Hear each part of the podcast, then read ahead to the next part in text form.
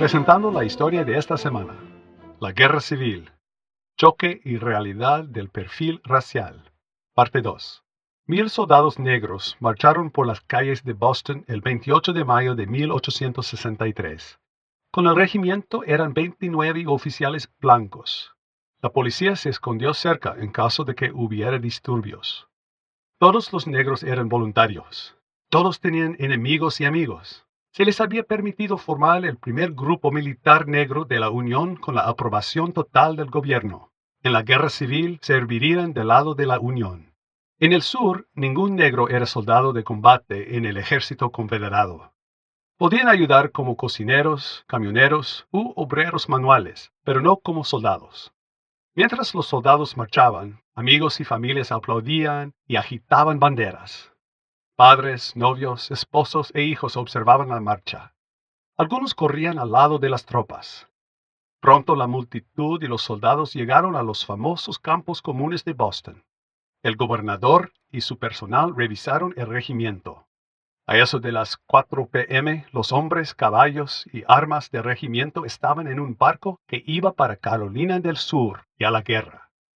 El famoso poeta estadounidense Henry Wadsworth Longfellow escribió, Vi al primer regimiento de negros marchar en Beacon Street. Una vista imponente, como un sueño. Por fin el norte consciente dejar que los negros luchen por la libertad. El primero de enero de 1803, el presidente Lincoln había publicado su versión final de la Proclamación de Emancipación. Los negros ahora podrían reclutarse en el ejército de la Unión. Para el 26 de enero se habían dado los pasos para la formación del regimiento número 54. El primer hombre en unirse fue el capitán Shaw, de 25 años. Después de que se le pidió el comando de la unidad, Shaw escribió una carta rechazando la asignación. Al día siguiente, pidió que su carta fuera destruida. Aceptaría el puesto. El reclutamiento comenzó. La Unión necesitaba más soldados.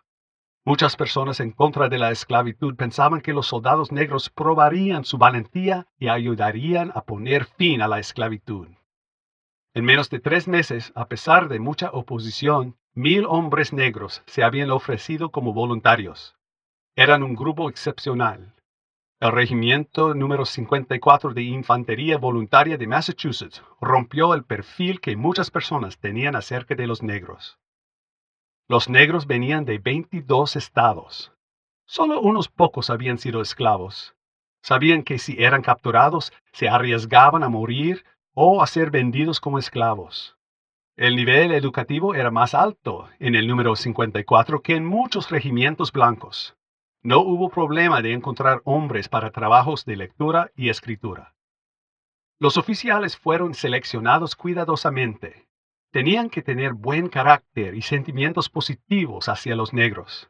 La mayoría eran de familias conocidas contra la esclavitud y llamados abolicionistas. El gobernador Andrew se esforzó por conseguir que el Departamento de Guerra encargara a oficiales negros. Su intento fracasó. El comportamiento del regimiento número 54 sorprendió a muchos observadores. La higiene en muchos regimientos blancos era inmunda, según lo reportado por la Comisión Sanitaria de los Estados Unidos. Más soldados de la Unión murieron de diarrea y enfermedad en la guerra civil que los que murieron en combate.